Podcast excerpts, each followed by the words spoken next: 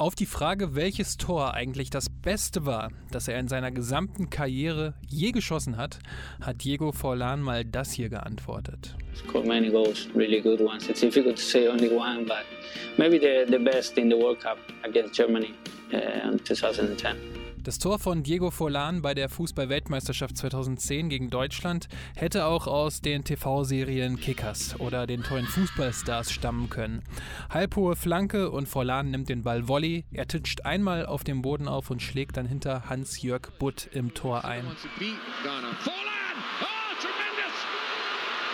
What a goal by Diego Forlan, Uruguay ahead, and he moves on to five. Es war das Tor des Turniers und trotz Spielern wie Cristiano Ronaldo, Lionel Messi, Andres Iniesta, Mesut Özil oder auch Xavi wurde Diego Forlan zum besten Spieler der WM 2010 gewählt.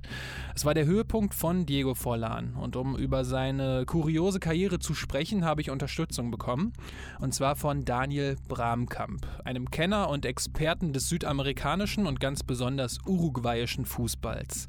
Daniel Bramkamp kennt ihr vielleicht aus Gol Olympico, dem Podcast über den Fußball in Südamerika. Zusammen mit Suarez der beste Fußballer, den Uruguay im 21. Jahrhundert hervorgebracht hat. Suarez ist vielleicht in der Vereinskarriere ein bisschen höher oder vermutlich, aber in der Nationalmannschaftskarriere nimmt sich das nicht so viel.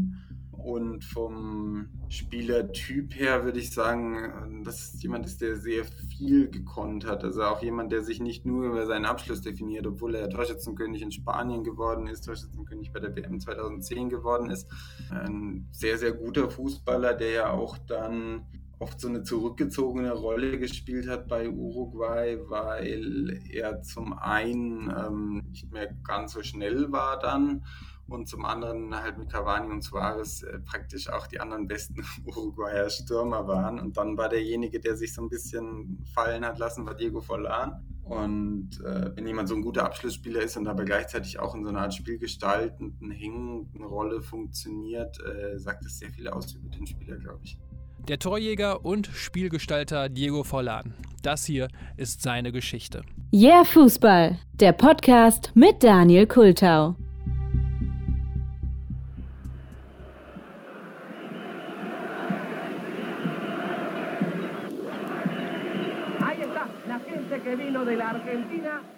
Zum elften Mal hat Uruguay 1967 die Copa America gewonnen. Es war der sechste Erfolg im eigenen Land und mit dabei war auch Pablo Forlan vom uruguayischen Club Peñarol Montevideo.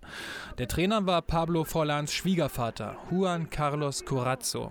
Der hatte die Copa America schon 1959 als Trainer gewonnen. Nun also zum ersten Mal gemeinsam. Die Fußballfamilie Forlan Corazzo wächst in den nächsten Jahren weiter. 1979 kommt dann Diego Forlan in Montevideo auf die Welt. Seine beiden Onkel José Pastoriza und Ricardo Boccini spielten bei Independiente in Argentinien. Und sein dritter Onkel, Richard Forlan, war für Uruguay bei der Copa America 1975 dabei. Fußball und die Forlans, ja, das passt also.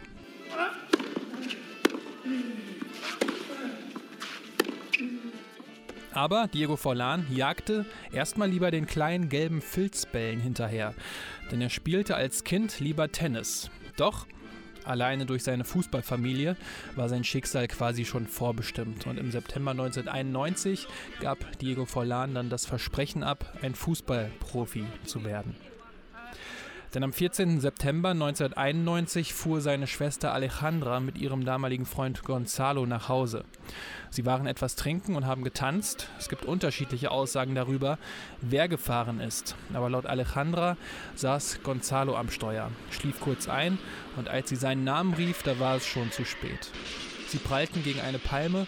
Fest steht, dass keiner von beiden angeschnallt war. Das war damals in Uruguay aber auch noch keine Pflicht. Gonzalo war sofort tot, Alejandra kam schwer verletzt ins Krankenhaus und überlebte. Doch seit diesem Unfall sitzt Alejandra Forlan, also die Schwester von Diego Forlan, im Rollstuhl. Damals half auch Diego Maradona mit, der mit Forlans Vater Pablo befreundet war.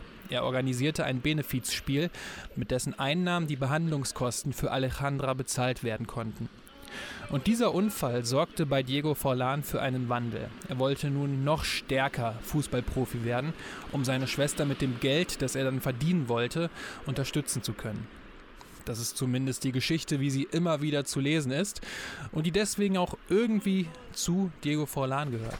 In einem Artikel der Frankfurter Rundschau wird Alejandra Forlan aber folgendermaßen zitiert: Blödsinn, das war nicht so, aber so eine Geschichte verkauft sich wohl einfach besser.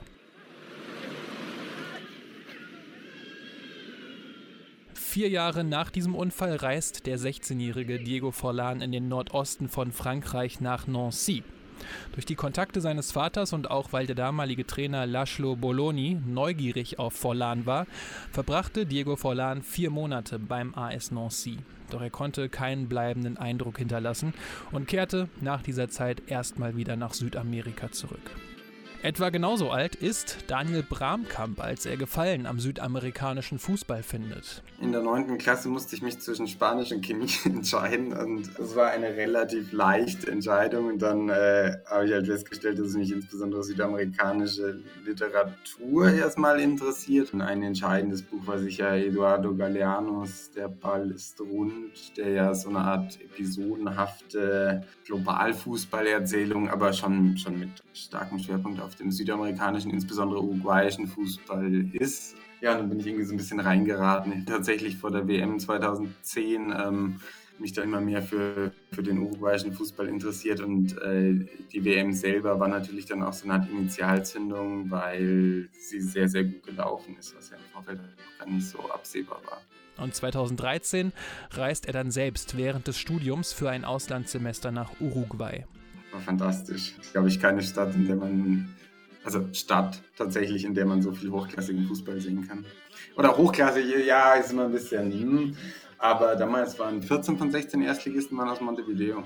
Und in Montevideo und damit auch irgendwie in ganz Uruguay gibt es zwei große Vereine. Es ist eine Liga, die sehr geprägt ist äh, von der Dualität zwischen Peñarol und Nacional, also den beiden größten Vereinen. Von den sich für Fußball interessierenden Uruguayern sind so 80 bis 90 Prozent Anhänger von einem der beiden Vereine. Peñarol ist dabei noch noch ein bisschen anziehender, hat noch ein bisschen mehr Fans. Dementsprechend äh, ist die ganze mediale Aufmerksamkeit und auch das Geld bei den beiden Vereinen konzentriert. Und Peñarol und Nacional sind auch die beiden Vereine, die in der Fußballfamilie Forlan eine große Rolle spielen. Denn Diego Forlans Vater Pablo Forlan hatte für beide Vereine gespielt. Etwas, was man eigentlich nicht macht. No-go. Aber wenn man in Uruguay spielen möchte und so ein wenig Aufmerksamkeit auf sich ziehen möchte, dann gibt es eigentlich keine andere Möglichkeit, als einen dieser beiden Vereine zu nehmen. Innerhalb Uruguays konzentriert sich halt schon wahnsinnig viel auf Nacional und Peñarol. Also es ist dann schon, wenn du irgendwie Medialität möchtest, also in Uruguay möchtest, spielst du im Zweifel lieber bei Nacional und Peñarol, vielleicht sogar auch im internationalen Ansehen, als jetzt für ich sage jetzt mal, Gimnasia de la Plata, also für irgendeinen Mittelklasseverein in, in Argentinien oder in Mexiko oder so. Hinter Nacional und Peñarol kommt dann eine breite Masse an Vereinen. Dahinter kann dann wirklich jeder jeden schlagen und es macht auch jeder Nacional und Peñarol Probleme. Also es gibt es eigentlich nicht, dass die einfach so durchmarschieren und halt irgendwie drei Spiele hintereinander 3 zu 0 gewinnen sondern der uruguayische Fußball an und für sich ist extrem kampfstark und relativ diszipliniert. Gleichzeitig sind die Rasenflächen sozusagen extrem schlecht und das äh, trägt dann alles dazu bei, dass es halt äh, kampfstarke oder kampflastige, ausgeglichene Spiele sind, die vom Niveau her gar nicht so schlecht sind. Also ich würde jetzt sagen, so im Großen und Ganzen reden wir über zweite Bundesliga-Niveau, Peñarol Nacional auch mehr. Eine dieser Mannschaften, die hinter Peñarol und Nacional unterwegs ist, ist der Danubio FC. Und nachdem Forlan, er hatte während seiner Jugend auch schon für Peñarol gespielt, von seinem Probetraining beim AS Nancy zurückgekehrt ist, wechselt er vom Danubio FC aus in die Nachwuchsabteilung des argentinischen Vereins Independiente. Und da erlebt er seine erste richtig gute Zeit.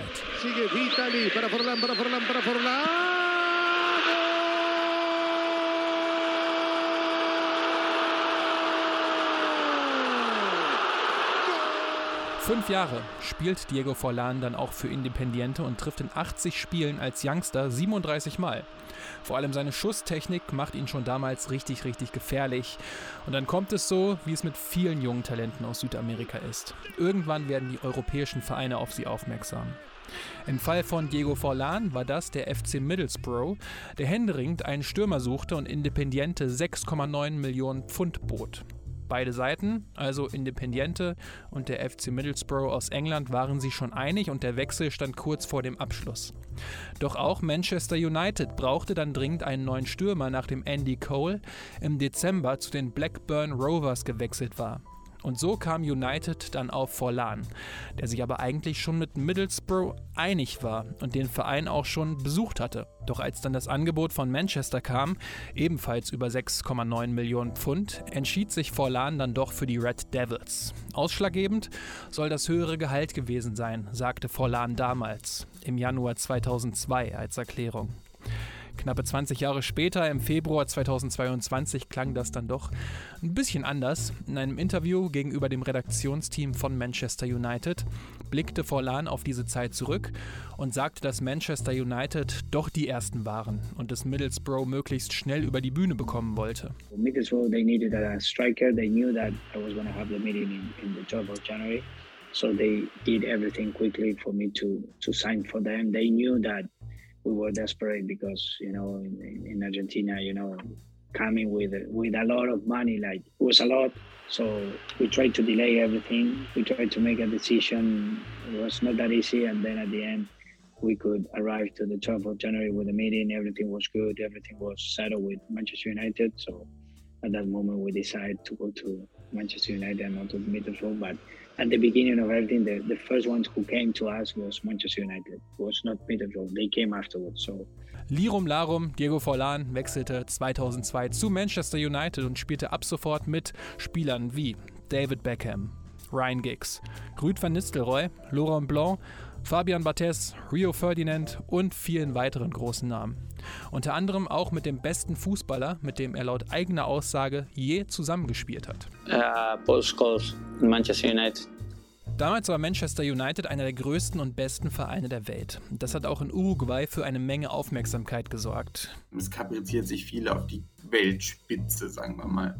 Also ein Suarez, ein Cavani, ähm, in etwas schwächerem Maße ein, ein Forlan, auch ein Araujo, ein Valverde.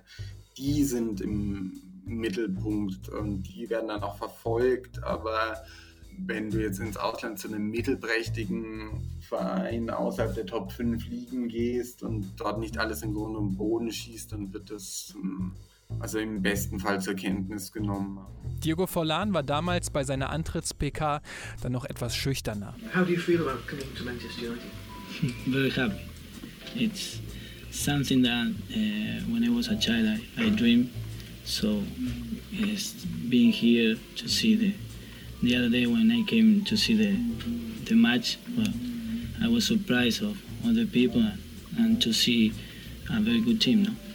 Und so ganz konnte er das anscheinend zu Beginn nicht ablegen.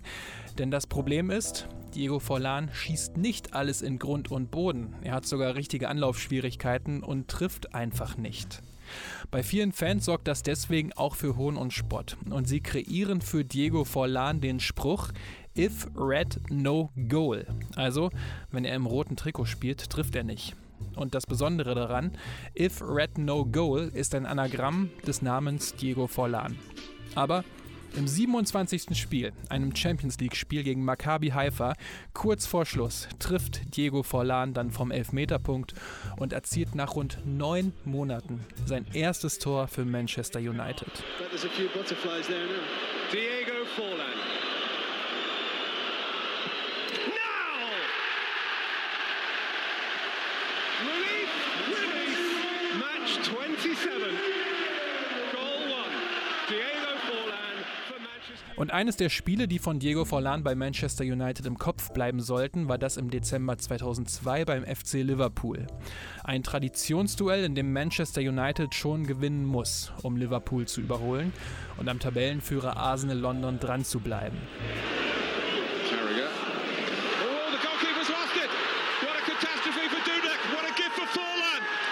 Manchester United. Oh, it's through. It's Forlan again.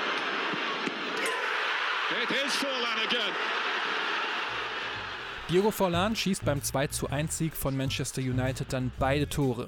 Kurios wurde es rund um Forlan schon einige Wochen zuvor und dazu gibt es ja auch eine eigene Yeah Fußball Episode. Erst trifft Diego Forlan, nämlich gegen den FC Southampton. Kept rolling by Barone for Forlan! What a goal! Und dann zieht er beim Jubeln sein Trikot aus und bekommt es einfach nicht mehr rechtzeitig angezogen, sodass er im Anschluss oberkörperfrei Zweikämpfe führen muss. Das war damals der Auslöser dafür, dass es die gelbe Karte für das Trikot ausziehen gab. In Manchester gewinnt Diego Forlan dann 2003 die Meisterschaft und 2004 den englischen Pokal. Forlan trifft immer mal wieder, spielt aber in den Plänen von Trainer Alex Ferguson eine immer kleinere Rolle.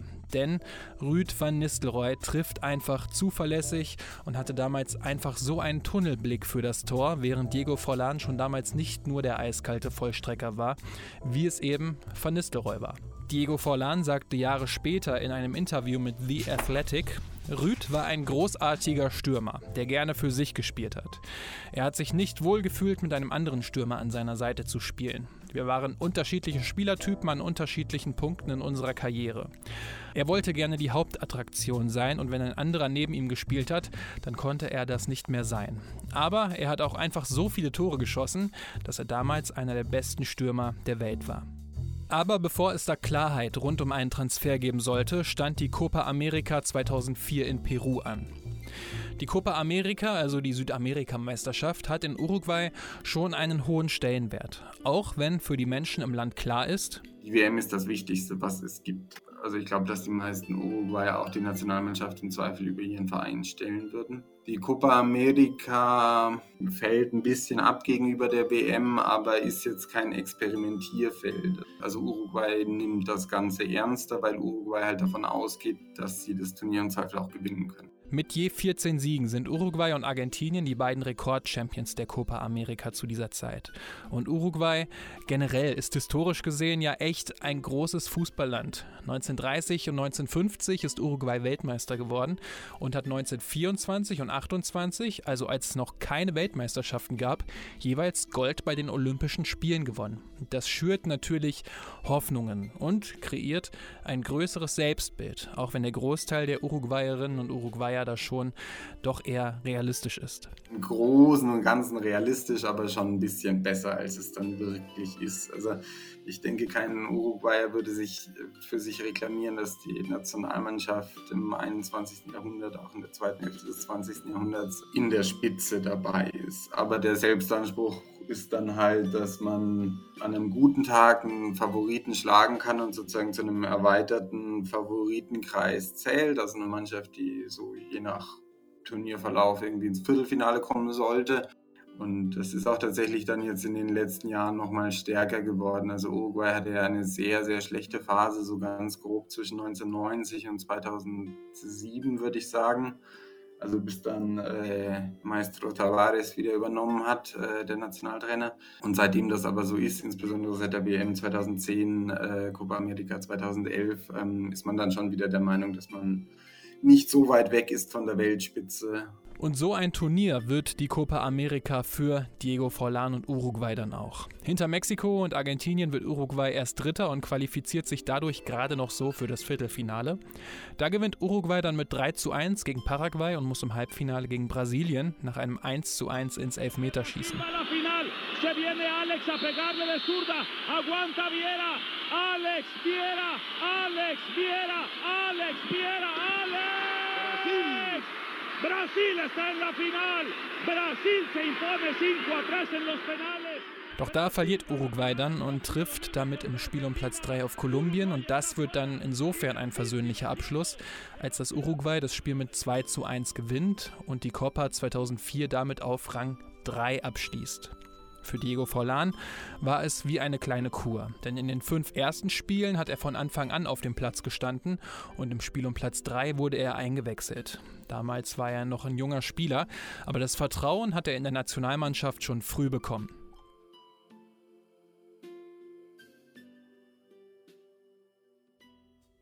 Für Diego Forlan geht es nach der Copa zwar nochmal zurück nach Manchester, aber mehr als drei Saisonspiele macht er nicht mehr und wechselt daher im August 2004 zum FC Villarreal nach Spanien. Dazu sagte er gegenüber The Athletic, ich musste United für Villarreal verlassen. Das hat mir etwas in meinem Inneren gesagt. Ich musste das Kapitel hinter mir lassen und einfach neu anfangen.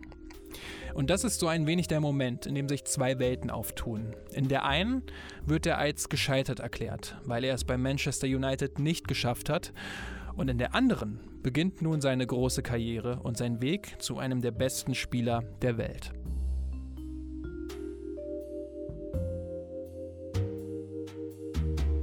Während Diego Forlan bei Manchester United neun Monate für sein erstes Tor gebraucht hat, trifft er für den FC Villarreal dann gleich in seinem ersten Spiel gegen den FC Valencia.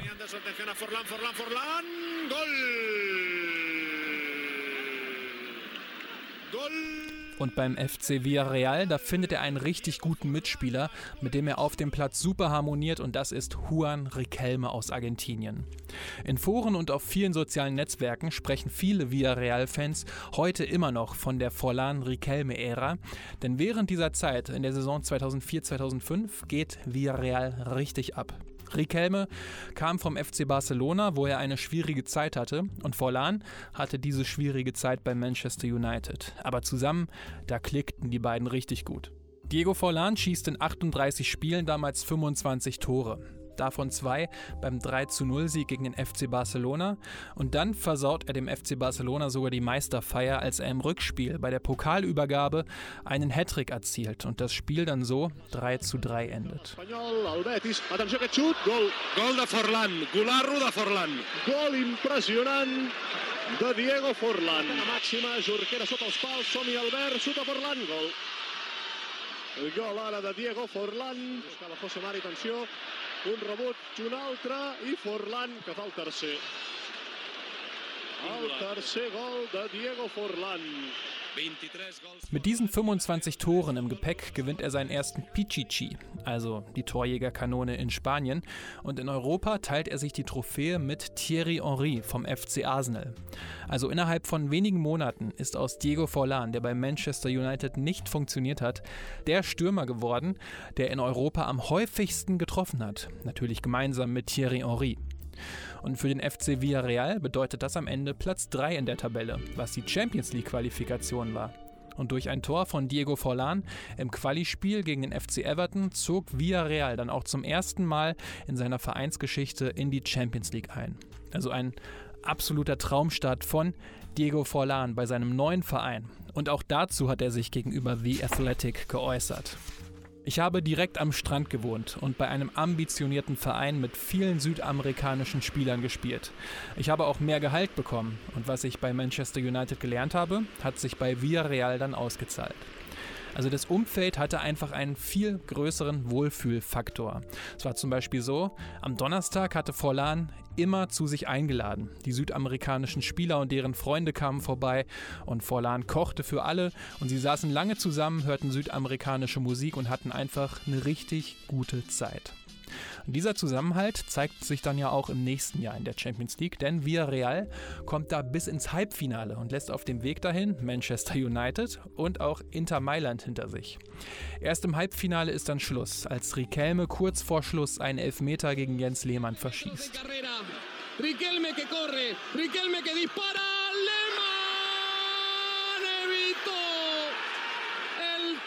Wäre er drin gewesen, es wäre der Einzug in das Finale gewesen. Aber so schied der FC Villarreal im Halbfinale aus.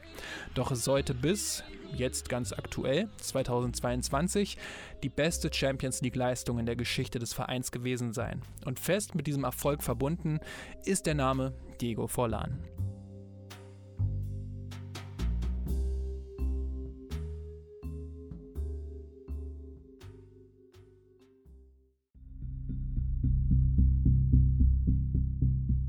In der nächsten Saison läuft es dann für Diego Forlan nicht so gut. In 32 Spielen trifft er nur 10 Mal und auch mit Uruguay schafft er es nicht, sich für die WM 2006 in Deutschland zu qualifizieren und scheidet gegen Australien aus.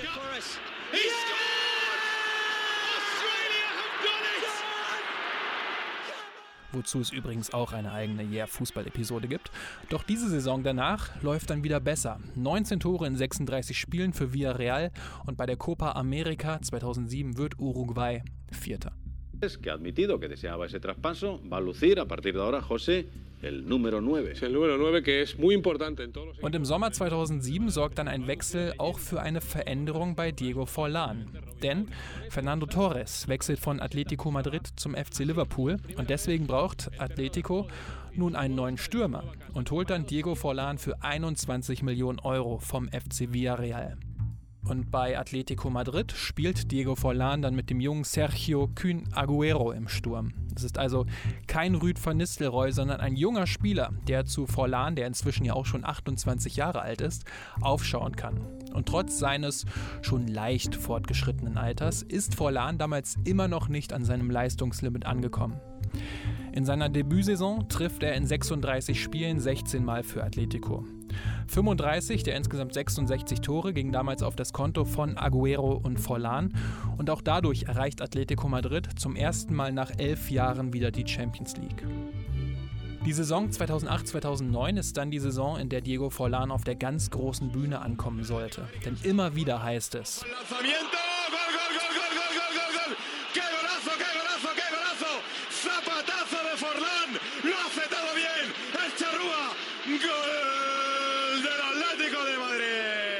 Genau dieses Tor ist äh, ein schon lächerlich guter Weitschuss von Diego Forlan gegen den FC Barcelona. In diesem Spiel trifft er auch doppelt und gewinnt mit Atletico auch 4 zu 2. Und in dieser Saison schießt er ein schönes Tor nach dem nächsten. Vor allem aus der Entfernung ist er als Stürmer gefährlich, denn er ist beidfüßig und hat eine wirklich überragende Schusstechnik. Und so trifft er in den letzten 14 Saisonspielen 17 Mal und gewinnt mit insgesamt 32 Toren zum zweiten Mal den Pichichi in Spanien und den goldenen Schuh als bester Torjäger aus ganz Europa. Er selbst sagte über die Saison mal in einem Interview: Enjoying the game, playing, scoring goals. I always enjoy scoring goals. And that season I was in a great shape. The team was doing well as well because it always depends on, on the team. Uh, and you know when you feel happy and you enjoy what you're doing uh, it's easy. So you know that time in, with atletico was those years were really nice. This night was possible.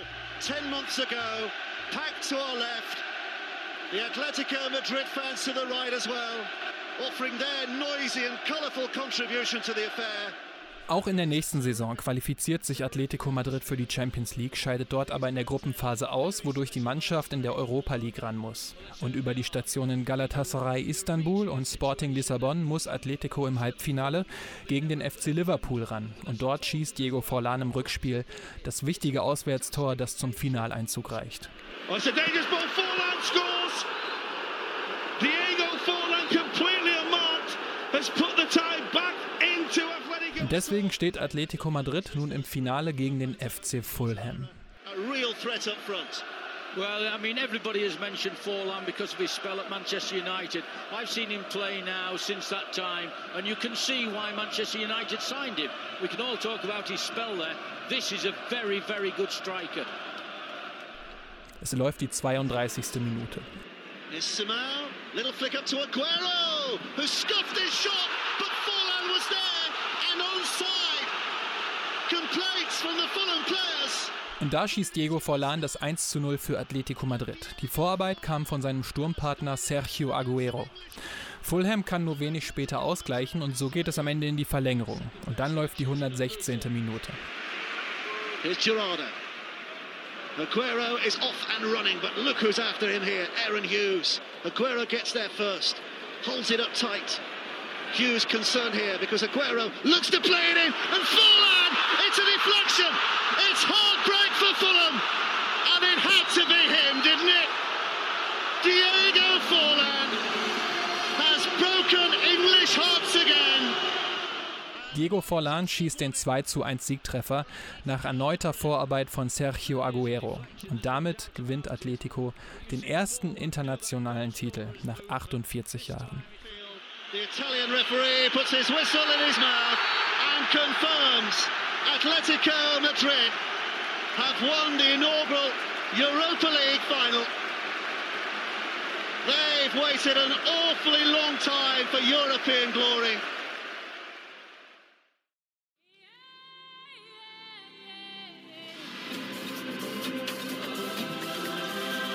Die WM 2010 in Südafrika. Dazu hatte sich Uruguay qualifiziert. Und die Hoffnungen im Land selbst waren im Vorhinein jetzt nicht die allergrößten. Der Rückblick auf die Zeit ist so ein bisschen Folklore auf eine klassisch uruguayische, ich sag jetzt mal ein bisschen hart Tretermannschaft, die halt wirklich nichts anderes konnte als diese, diese sprichwörtliche Garra, Gara heißt ja Glaube, also die, dieser Kampfgeist. Nach meinem Verständnis ist es dann halt so, dass man diesen Mannschaften eben genau das zugetraut hat und also jeder Uruguayer glaubt daran, dass man im Zweifel mit äh, nur mit Kampfgeist und so, so, so eine Art klischeehaften Männlichkeit schon auch Spiele gewinnen kann und das war dann halt die Hoffnung, dass man das irgendwie macht. Also ich denke, so, so hat man auf diese Mannschaft geblickt als eine, die sowas tun könnte, das schon, aber nicht als eine, die das ähm, also die damit irgendwie konstant Erfolge einfahren könnte oder die man auch, also wenn man ganz ehrlich ist, besonders respektiert hätte. Zum Kader der Mannschaft von Trainer Oscar Tabarez gehörten damals Spieler wie Fernando Muslera, Diego Lugano, Diego Godin, Walter Gagano, Diego Forlan und den beiden noch jungen Stürmern Edinson Cavani und Luis Suarez. Das ist natürlich historisch Uruguay eingeschrieben. Ein super starker Fokus auf Kampf. Also es gibt da zwei Begriffe, Garra, also die Klaue, Garra Charua eigentlich, ähm, nach den ausgerotteten Urbewohnern des, äh, also von Norduruguay und äh, Huevos, also Eier wörtlich. Ähm, das ist das, was man immer reklamiert. Wenn eine uruguayische Mannschaft keine guten Ergebnisse einfährt, dann reklamiert man, dass sie Eier zeigen soll ein Beispiel, wie so etwas aussehen kann. Was uruguayische Fußballer oft machen und was sehr gefeiert wird, ist, dass sie mit dem Kopf voran tackeln. Also wenn der Ball irgendwie in der Nähe ist am Boden und sie liegen irgendwie rum nach einem Zweikampf oder so, dann gehen sie mit dem Kopf rein und versuchen den, den Ball wegzuspielen. Und das ist halt völlig suizidal, aber ähm, das wird geschätzt und das machen auch Leute. Und das machen vielleicht noch ein paar Argentinier, also Santiago Ascasiba von der Hertha, der, der macht sowas auch ganz gerne, aber sonst machen das nicht viele. Und Uruguayer machen das aber halt einfach äh, los, völlig losgelöst von irgendeiner Mannschaft, die da in den 90ern gespielt hat oder nicht. Und das uruguayische WM-Team 2010 hat genau dies auch gemacht und Kampfgeist bewiesen, auch wenn das Tackeln mit dem Kopf voran jetzt äh, eher nicht unbedingt gemacht wurde. Die WM 2010-Mannschaft zum Beispiel, die, die hatte schon mehr solche Elemente. Also die, die haben ja meistens ein 4-3-1-2 oder 5-3-2 gespielt mit zwei Abräumern im defensiven Mittelfeld, die halt wirklich alles weggegrätscht haben. Äh, Russo Perez und Hideo Arevalo Rios, das war schon sehr kampflastig. Und so schafft es auch keine Mannschaft in der Vorrunde, ein Tor gegen Uruguay zu erzielen. Das erste Spiel geht 0 zu 0 gegen Frankreich aus. Das zweite Spiel gewinnt Uruguay dann mit 3 zu 0 gegen Südafrika. Und Forlan schießt dabei zwei Tore, eins vom Elfmeterpunkt und ein Tor aus gut 25 Metern. He's gonna strike for goal! What a goal! Absolutely terrific! Und durch den 1-0-Sieg im letzten Gruppenspiel gegen Mexiko gewinnt Uruguay sogar die Gruppe. Auch im Achtelfinale setzt sich Uruguay dann mit 2-1 durch zwei Tore von Luis Suarez durch. Und im Viertelfinale gibt es wohl das dramatischste Spiel des ganzen Turniers. Uruguay gegen Ghana. Erst geht Ghana in Führung, aber dann erzielt Diego Forlan kurz nach dem Halbzeitpfiff mit einem Freistoß das 1 zu 1. Diego Forlan will be licking his lips at this prospect here now. Certainly could go for goal here. It's Diego Forlan now for Uruguay, and Diego Forlan equalizes with a stunner. Und damit geht es dann in die Verlängerung, in der Luis Suarez in der 120. Minute einen Kopfball mit der Hand auf der eigenen Linie klärt. Er bekommt daraufhin die rote Karte. Aber. Ghana,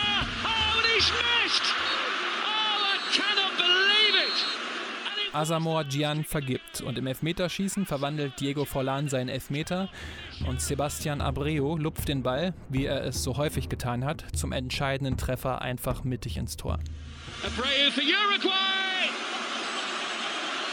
And what a finish! Uruguay steht damit im Halbfinale, angeführt von Diego Forlan. Das letzte Mal ist das der uruguayischen Nationalmannschaft 1970 in Mexiko gelungen.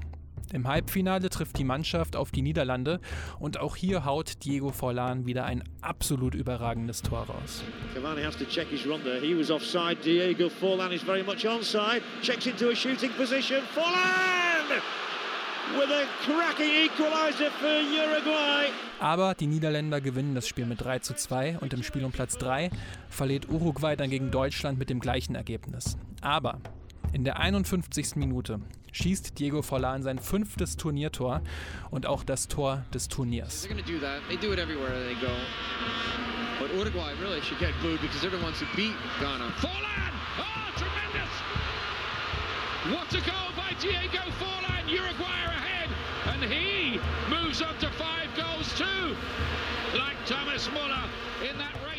die halbhohe Flanke trifft er perfekt. Der Ball ditcht einmal auf dem Rasen auf und Hans-Jörg Butt hat wirklich keine Chance. Ein absolutes Traumtor. Und das ist dann auch genau das Tor, über das Diego Forlan gesagt hat, dass es das Schönste war, das er jemals geschossen hat. Maybe the, the best in the World Cup against Germany uh, in 2010. Und somit endet die WM 2010 für Uruguay auf dem vierten Platz. Etwas, das ihnen zuvor wohl nur die allerwenigsten zugetraut haben. Die Begeisterungsfähigkeit in Uruguay ist enorm und gleichzeitig waren die Erwartungen nach meinem Verständnis ziemlich gering. Man hatte ja die WMs, äh, also zwischen 1990 und 2010 war man nur bei der WM 2002 und ist dann in der Gruppenphase ausgeschieden. Mein Verständnis ist, dass das sehr begeistert aufgenommen worden ist, dieser vierte Platz. Man ist auch richtig stolz drauf noch. Diego Forlan hat bei diesem Turnier fünf Tore geschossen.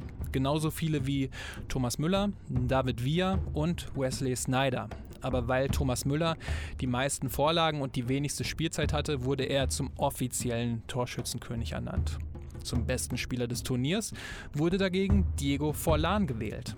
Die FIFA stellte eine Liste von zehn Spielern zusammen und Medienpräsentantinnen wählten ihn dann zum Gewinner des Goldenen Balls.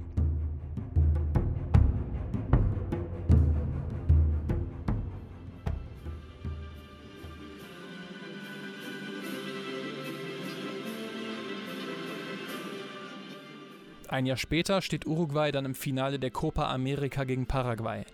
Auf dem Weg dahin hatte Uruguay im Viertelfinale den Gastgeber Argentinien rausgeschmissen und im Halbfinale dann Peru.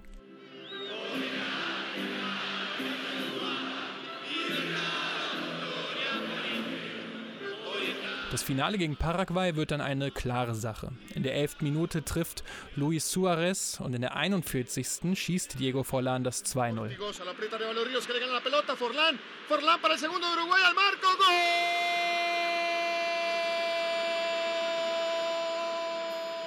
Und in der 89. schießt Diego Forlan dann das 3-0.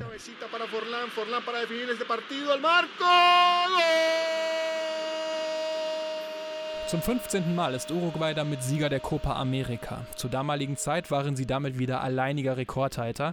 Und damit hatte sich auch das Ereignis ergeben, dass Diego Forlan die Copa America gewonnen hatte, dass sein Vater Pablo Forlan die Copa America gewonnen hatte und dass sein Großvater Juan Carlos Corazzo die Copa America gewonnen hatte.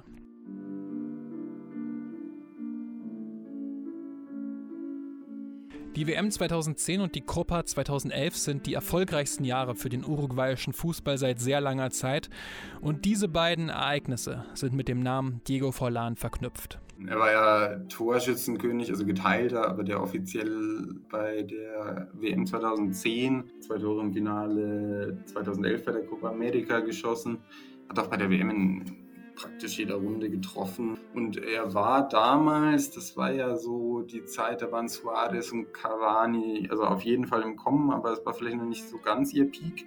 Er war der beste Fußballer dieser Mannschaft und ähm, ja, also ich denke, das ist der Nummer 1 Spieler, an den man da denken würde. Der Sieg der Copa 2011 war jedoch auch der Schwanengesang von Diego Forlan. Damals war er 32 Jahre alt und wechselte dann noch einmal von Atletico Madrid zu Inter Mailand nach Italien. Aber das ist nur ein ganz kurzes Kapitel gewesen. Forlan musste teilweise auf dem linken Flügel spielen und hat dann Inter Mailand schon nach einem Jahr wieder verlassen. Bis 2018 spielte er dann noch in Japan, Brasilien, Indien, Hongkong und seinem Jugendverein Peñarol in Montevideo. 2019 beendete er dann seine Karriere und kickt ab und zu heutzutage noch etwas in der uruguayischen Uniliga. Da hat er bei seinem Debüt eine Ecke direkt ins Tor geschossen. Seine Schusstechnik hat er also auch nach seiner Profikarriere beibehalten.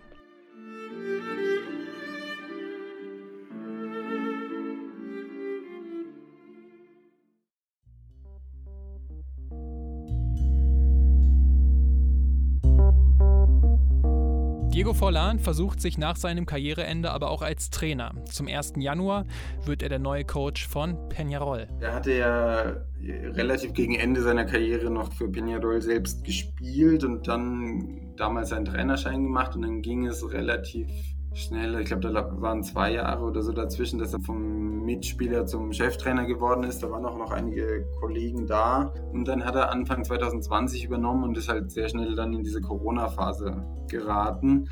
Und also so ganz nüchtern betrachtet, die Ergebnisse waren gar nicht gut. Es war auch gar nicht ansehlich. Ähm, also er hat elf Spiele für Peñarol gemacht. Das Torverhältnis von 12 zu 12 sagt viel aus darüber, wie sich das so angesehen hat. Peñarol war so ein bisschen im Mittelfeld. Nach elf Spielen war dann aber für Diego Forlan als Trainer von Peñarol schon wieder Schluss, was auch so ein bisschen am Modus der Liga gelegen hat. Die Liga hat eine etwas seltsame Struktur. Es gibt eine Hinrunde, nach der ein, Meister, ein Zwischenmeister sozusagen gekürt wird. Ähm, dann gibt es manchmal noch ein Zwischenturnier, aber das ist nicht ganz so wichtig, gibt es auch nicht jedes Jahr.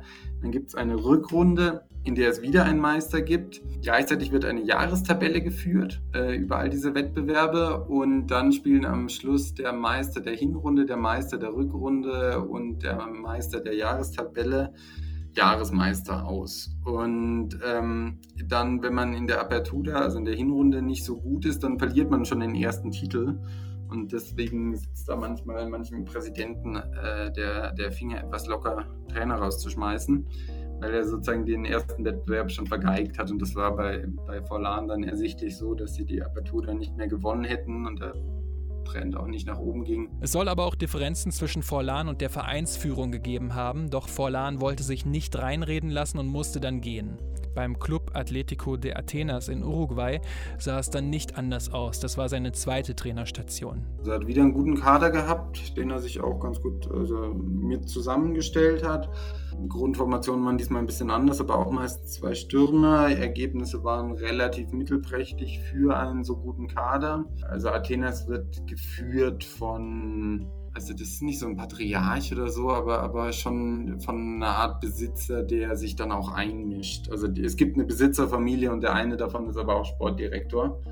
Und dann hat ihm versucht, der Sportdirektor vorzuschreiben, wen er aufstellen soll und ist wohl nach einer Niederlage dann in die Kabine gekommen und äh, wollte den Spielern Ansagen machen und hat Vollan gesagt, nee, also das, das mache ich äh, und ist gegangen. Das sind jetzt die ersten beiden Trainerstationen für ihn gewesen. Und dass es dann auch schon mal nicht gleich läuft, das kann ja schon mal passieren. Zumal es ja auch nicht katastrophal war. Aber es gibt ja auch einfach ehemalige Weltklasse-Spieler, die auf der Trainerbank jetzt einfach nicht zu Hause sind und dort nicht funktionieren. Trifft das auch auf Diego Forlan zu? Ich habe ein bisschen Zweifel, ob er sich das antun möchte, in Anführungsstrichen. Forlan hat vier ziemlich kleine Kinder gerade. Aber ähm, auf jeden Fall gehe ich stark davon aus, dass er das gerade schon genießt, dass sein Lebensmittelpunkt in Uruguay ist nachdem er auch praktisch seine ganze Karriere im Ausland war. Und im uruguayischen Fußball ist es halt so, also Peñarol, bei Peñarol war er schon und hat es verhauen. Ich glaube nicht, dass er da so schnell zurückkäme. National dürfte ein No-Go sein, einfach weil man das, obwohl es sein Vater gemacht hat, im Regelfall nicht macht. Und alles darunter ist schon ein harter Kampf. Also das ist sehr sehr rudimentär die, die Trainingsbedingungen, ähm, der Komfort, das Geld, was man zur Verfügung hat. Da bin ich mir nicht ganz sicher, ob Forlan das sich wirklich antun möchte, aber da diese letzte Entschlossenheit hat. Er hat jetzt so ein paar Repräsentationsjobs angenommen in letzter Zeit, kickt ein bisschen bei den alten Herren der Uniliga und ich könnte mir auch ganz gut vorstellen, dass er es dann bewenden lässt, also so eine Art Frührentner wird oder vielleicht mal Sportdirektor oder so. Das ist ja auch ganz intelligent. Aber ich habe so ein bisschen den Verdacht, dass äh, Trainer sein nicht die allergrößte Priorität ist, die von hat. Vielleicht wäre so ein in Anführungsstrichen Frührentner-Dasein auch einfach etwas, was von Natur aus gut zu Diego Forlan passen könnte. Denn. Also, er ist niemand, den es in die Öffentlichkeit drängt. Ähm, ich glaube, dass er das dann auch äh, irgendwie schon gelernt hat als Sohn eines äh, Spitzenfußballers, dass äh, Öffentlichkeit auch nicht immer was Positives ist.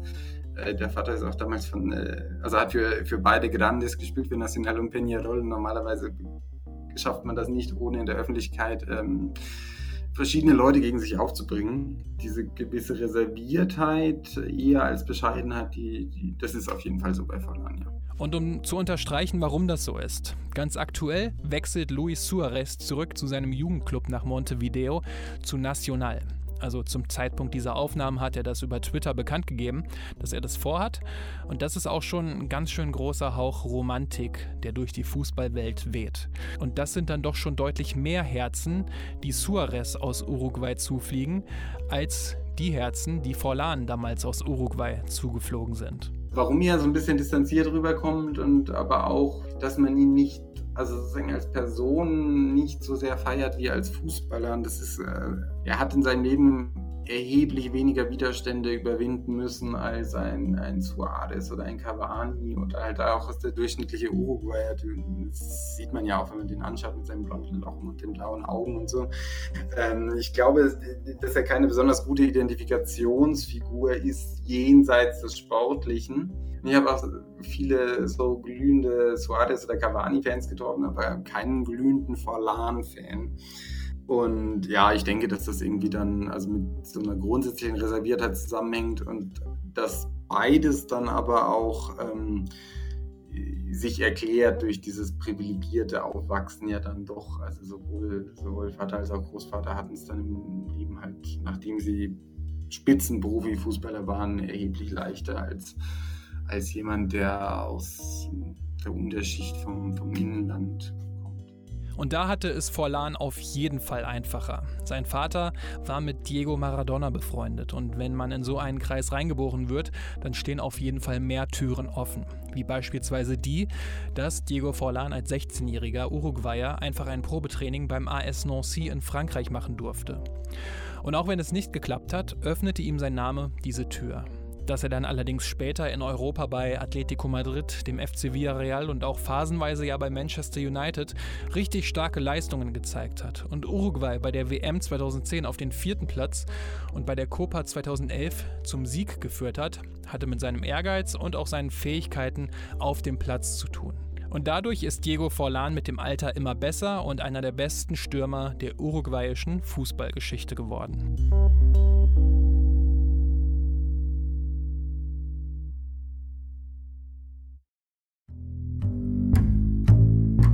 So, das war die Episode rund um die Karriere von Diego Forlan. Vielen lieben Dank erstmal an Daniel Bramkamp fürs Mitmachen. Hat mich wirklich total gefreut und war super interessant, mit jemandem darüber zu quatschen, der über so eine Welt wie den südamerikanischen und ganz speziell den uruguayischen Fußball ähm, so viel Bescheid weiß. Da habe ich nämlich jetzt überhaupt nicht so viele Einblicke. Von daher war das super spannend für mich. Wenn ihr da mehr wissen wollt, dann hört gerne mal in den Podcast Gol Olympico rein. Da seid ihr dann eigentlich bestens informiert. Ähm, von daher nochmal vielen lieben Dank fürs Mitmachen, Daniel. Ja. Zu seiner Peak, so zwischen 2008 und 2011, bin ich damals auch ein riesen Forlan-Fan geworden und das, was mich an ihm so gereizt hat, war, dass er kein klassischer Stürmer, aber auch kein Zehner war. Und das hat ja Daniel Bramkamp auch gesagt. Er konnte sehr viele Dinge sehr gut. Und für mich war er dann immer so ein bisschen, ja, Tsubasa Osora in Real Life, äh, wie wir jungen Leute sagen. Und ich habe es wirklich total gemocht, ihn spielen zu sehen und äh, schaut euch gerne mal so eine Compilation von ihm auf YouTube an. Wirklich lächerlich fantastische Tore dabei.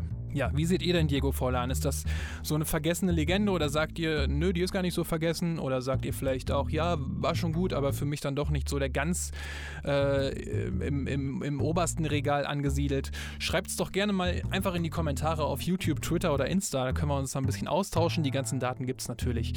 Ihr kennt das ja in den Shownotes oder direkt auf jrfußball.de. Und eine Info zum Year Fußball Shop. Da gibt es nämlich jetzt zur Rückkehr nach der Sommerpause einen Gutscheincode und der heißt Forlan. Also wie der Nachname, F-O-R-L-A-N, also alles groß geschrieben. Und wenn ihr den eingebt, dann entfallen die Versandkosten. Also wenn ihr euch da was bestellen wollt, wenn ihr da zuschlagen wollt, ein bisschen rumstöbern, ähm, dann benutzt gerne den Code. Damit unterstützt ihr natürlich auch hier Fußball, also das gesamte Projekt. Genau wie mit der Patreon oder auch der PayPal-Kampagne. Schaut da auch gerne mal rein. Das würde mich sehr freuen. Natürlich alle Infos dazu in den Show Notes. Und ansonsten abonniert ihr Fußball gerne auf euren Podcatchern. Das hilft mir auch sehr. Und da bin ich natürlich auch sehr, sehr dankbar drüber. So, jetzt ist Schluss. Jetzt mache ich aus hier. Danke fürs Zuhören, ihr kleinen Mäuse, und bis zur nächsten Episode.